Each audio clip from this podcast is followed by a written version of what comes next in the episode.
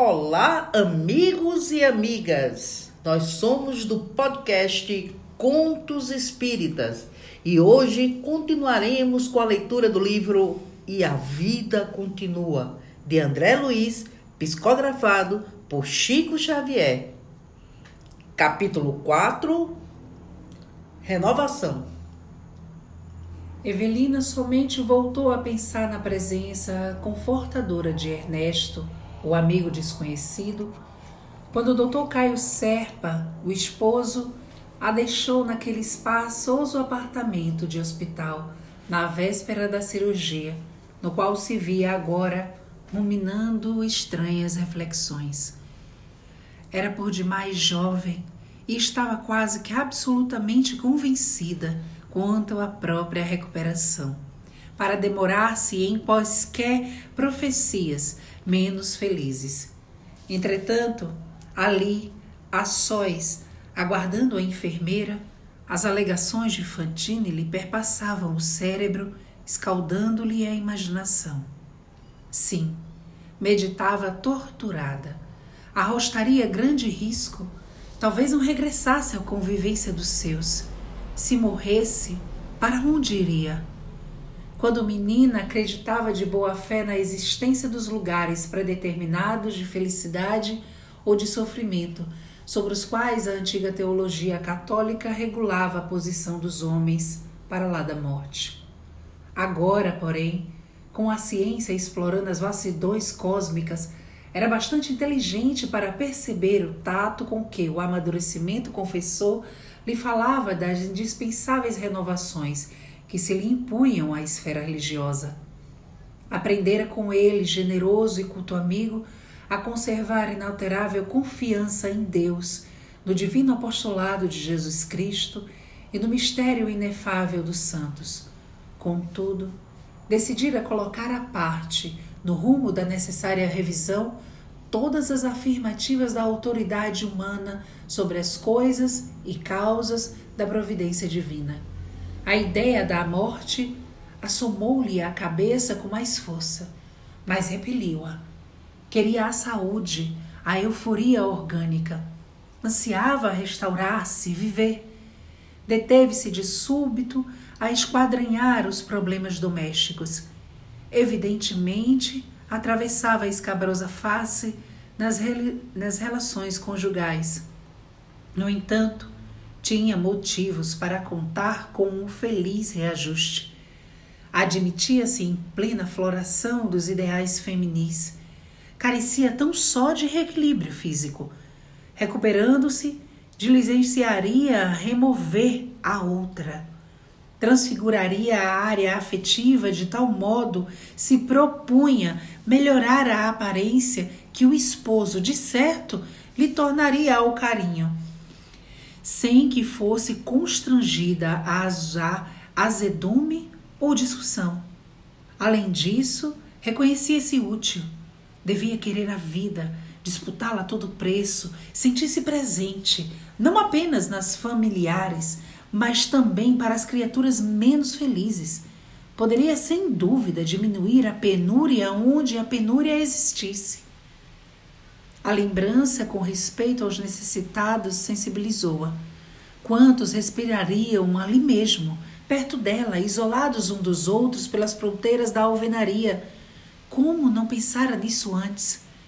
Gastaria a existência na condição de satélite de três pessoas o marido, a genitora, o padrasto. Por que não reaver as próprias forças, renovar-se, viver?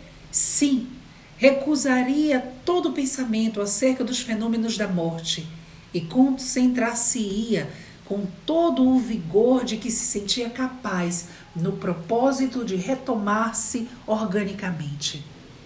Lera muitos psicólogos e conhecera com eles a importância dos impulsos mentais aspirava a sarar.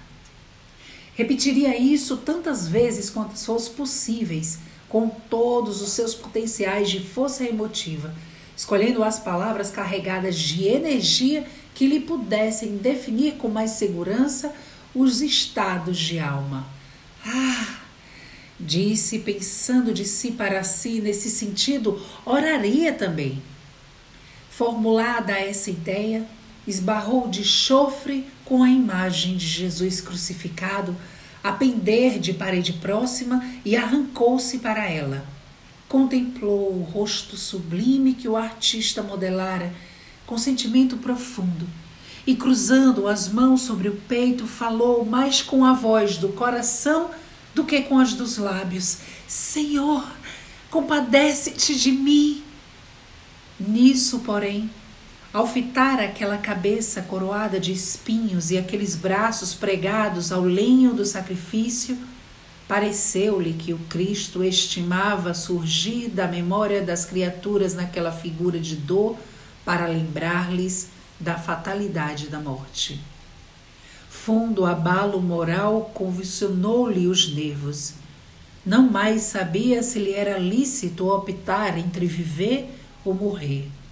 E escondendo ro o rosto entre as mãos, ajoelhou-se, humilde, à frente da escultura delicada, junto da qual pranteou copiosamente. Alguém despertou-a de manso. Chorando por quê, senhora? Diligente enfermeira vinha requisitá-la ao serviço pré-operatório. Evelina ergueu-se, enxugou as lágrimas e sorriu. Ah, Desculpe-me. Sou eu a que incomodo, senhora Serpa. Perdoe-me se lhe perturba as orações. No entanto, urge apressar-se. Além disso, seu esposo aguarda a ocasião de entrar. A doente obedeceu, ausentando-se do quarto por um tempo e retornando logo após. O marido esperava, folheando jornais do dia. Então, agora o salão de beleza, amanhã o retorno à saúde. A voz do senhor Serpa evidenciava energia e brandura simultâneas. Advogado jovem, mas experimentado em relações públicas, exibia maneiras estudadas, conquanto simpáticas. Autêntico representante do topo social, não se lhe notava o menor desalinho. Justo, porém, dizer que o moço causídico se trancava no imo do ser, esforçando-se por manter oculta a afeição enigmática da própria alma. Não estava ali, na estampa física, tal qual se mostrava por dentro. Não era tão somente um homem natural, simplesmente um homem natural, em cujo caráter o verniz acadêmico não conseguia extinguir de todo os resíduos da animalidade compreensíveis em todas as criaturas da terra, ainda puramente naturais e humanas. Além disso, aos nossos olhos espirituais, patenteava sombrias inquietações. Depois das primeiras palavras, quentes de ternura, aberou-se da esposa e afagou-lhe os cabelos. Ela não dissimulou a própria alegria e conversaram em suave transbordamento afetivo. Evelina reafirmou com os lábios a certeza da recuperação próxima, enquanto ele dava notícias. Os sogros, em seu sítio no sul, Esperavam boas novas da operação e lhes viriam ao encontro oportunamente. Com certeza, não chegariam de imediato, evitando o alarme. Queriam dar à filha querida a convicção de que se achavam tranquilos quanto ao tratamento em curso. E Caio desdobrava outros informes. Ouvira amigos médicos, realizara interessantes estudos em torno da intervenção da suprarrenal Quanto ao caso dela, Evelina, o cirurgião estava otimista. Que lhes faltava agora senão o êxito com a bênção de Deus? Regozijou-se a enferma ao registrar a expressão bênção de Deus. Agora de novo estaria surgindo naquele estimado ateu de 30 anos? Molnoganavra no íntimo. Caio se lhe afigurava ali mais atencioso, diferente. Simples de coração, não percebia que ele disfarçava. Serpa emitia comunicações imaginárias. o médico da família, tanto quanto o cirurgião, nada garantiram além de uma operação exploratória, com reduzidas esperanças de êxito. O próprio cardiologista, devidamente consultado, quase que desaconselhara o tenante, e só não o fazia porque a moça avançava passos largos para a morte. De que valeria obstar uma providência que talvez a salvasse? O marido conhecia os, as preocupações em pauta, contudo, fantasiava argumentos confortativos, mentia piedosamente comentando os exames complementados de avisos francos sobre a gravidade da situação. O advogado pernoitou no próprio hospital, na condição de acompanhante da enferma. Auxiliou a serviçal da noite na administração de tranquilizantes precursores da anestesia. Dispensou à doente carinhos e cuidados, qual se ela fosse uma criatura e ele um pai zeloso. No dia imediato, porém, fim da cirurgia, foi convidado a entendimento com o médico operador e, pálido, colheu a sentença. Evelina, segundo os recursos da ciência humana, dispunha tão somente de alguns dias a mais. Que ele, o marido, tomasse as medidas que julgasse convenientes, a fim de que não lhe faltasse o conforto possível. O médico reduz, resumiu todas as suas impressões numa só frase.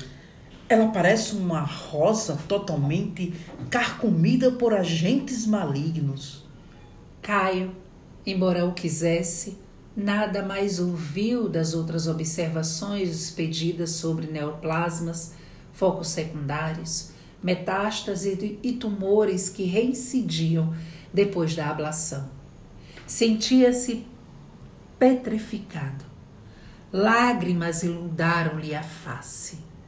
Concluído o testemunho de solidariedade e de ternura humanas com que foi amparado pelo cirurgião amigo, correu para junto da companheira prostrada.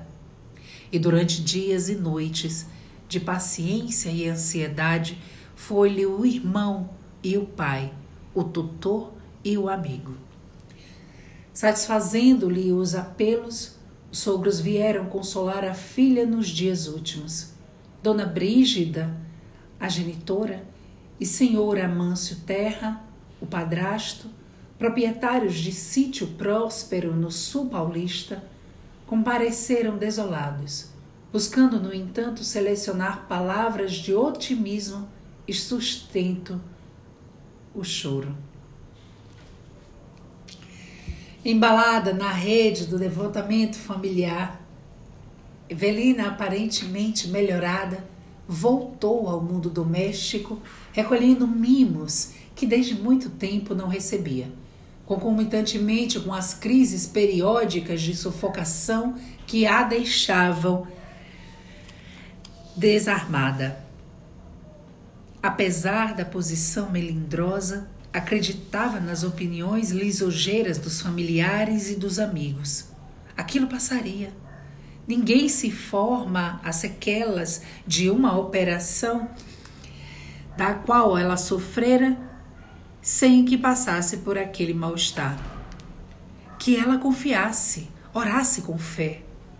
Após duas semanas de calmaria e repiques, surgiram seis dias de contínuo bem-estar.